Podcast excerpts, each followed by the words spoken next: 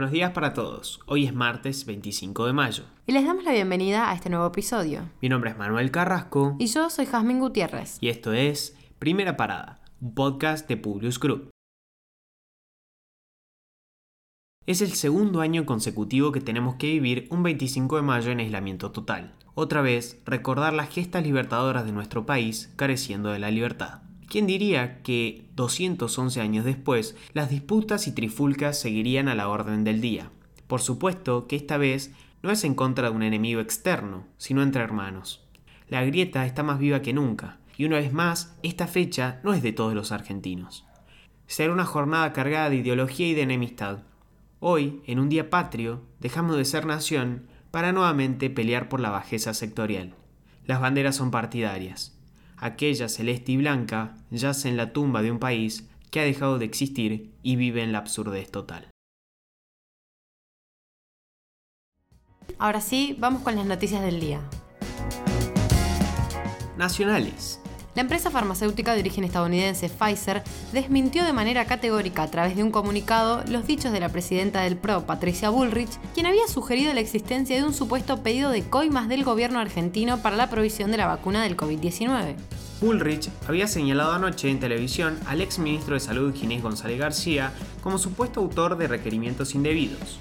El aludido por los dichos de la ex ministra rompió el silencio que se había impuesto después de su traumática salida del ministerio y dijo: Considero que la denuncia de Bullrich es de una gravedad espantosa. Quiero hacerle todas las demandas que se pueda. No puede pasar esto. El gobierno advirtió que las personas que viajaron el fin de semana largo por turismo no podrán regresar hasta el 31 de mayo. La ministra de Seguridad, Sabina Friedrich, señaló que los que intenten regresar tendrán una causa penal. Argentina ya cuenta con poco más de 14 millones de vacunas, de las que 7 millones corresponden a la vacuna Sputnik V. Asimismo, 1.2 millones de laboratorio AstraZeneca llegaron a través del mecanismo COVAX. De ellas, 200.000 arribaron el domingo al país proveniente desde Ámsterdam y 580.000 Covishield, que se trata de las desarrolladas por la farmacéutica y la Universidad de Oxford.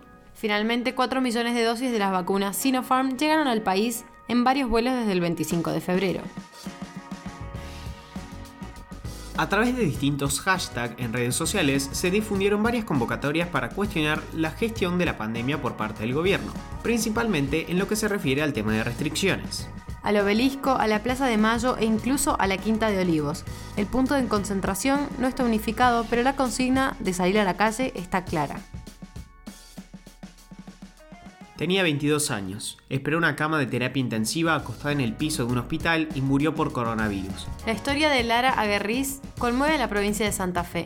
Empezó a tener síntomas el jueves 13 de mayo y falleció el viernes 21 en el hospital Iturraspe. Vivía en la ciudad de Esperanza. Estaba estudiando veterinaria y era paciente de riesgo. El crudo reflejo de la saturación del sistema de salud. Internacionales.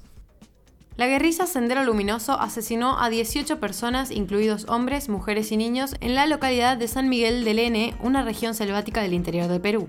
A dos semanas de la segunda vuelta de las elecciones presidenciales en el país, el grupo maoísta irrumpió en dos bares y amenazaron a quienes apoyen a la candidata Keiko Fujimori, que enfrenta las urnas a Pedro Castillo. Llegaron al lugar sobre las 22 horas y mataron a 10 hombres, 6 mujeres, 2 menores de edad y dejaron un panfleto llamando a boicotear la segunda vuelta electoral.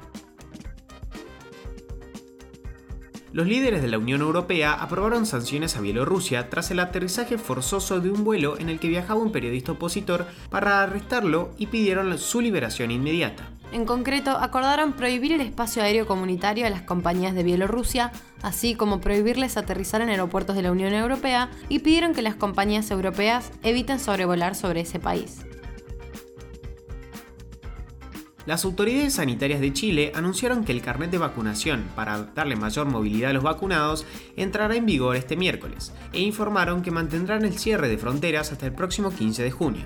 Se trata de un carnet digital que permitirá a los chilenos que hayan recibido las dosis y solo 14 días después de haber completado la vacunación salir de zonas en cuarentena y viajar entre regiones, algo prohibido desde hace meses. El certificado COVID europeo entrará en vigencia el 1 de julio para facilitar los viajes dentro de la Unión Europea pese a la pandemia. Hay tres posibilidades para obtener este pasaporte. Que la persona dé negativo a test PCR o de antígenos, que sea inmune tras sufrir la enfermedad, o bien que la persona esté vacunada contra el COVID-19. Sin embargo, no todas las vacunas utilizadas en el mundo servirán para obtener el certificado. Todos los países de la Unión Europea aceptan las cuatro vacunas aprobadas por el bloque Pfizer BioNTech, Moderna, AstraZeneca y Johnson Johnson. Algunos países europeos podrán aceptar a personas con vacunas utilizadas en la Unión Europea como la Sputnik V u homologadas por la OMS como Sinopharm. El régimen de Irán bloqueó el acceso a la Agencia Atómica de la ONU a las imágenes de sus plantas nucleares. El Parlamento iraní afirmó este domingo que el acuerdo temporal de inspección entre Irán y la Agencia Atómica de la ONU ha expirado y que ese organismo no podrá acceder a las imágenes grabadas en las instalaciones nucleares. El dueño de Louis Vuitton superó a Jeff Bezos y Elon Musk y fue la persona más rica del mundo, pero solo le duró unas horas. El magnate de la moda francés, Bernard Arnault, se posicionó con su fortuna de 186 mil millones de dólares, que durante una mañana de 2021 fue la más importante del mundo. Ahora sí, los despedimos por hoy. Gracias por escucharnos. Compartí este episodio con tus amigos. Esperamos tus sugerencias en nuestro Instagram, publius.com.ar y nuestro Twitter, publius-group. Los esperamos mañana en un próximo episodio de Primera Parada. Que tengan un muy buen día.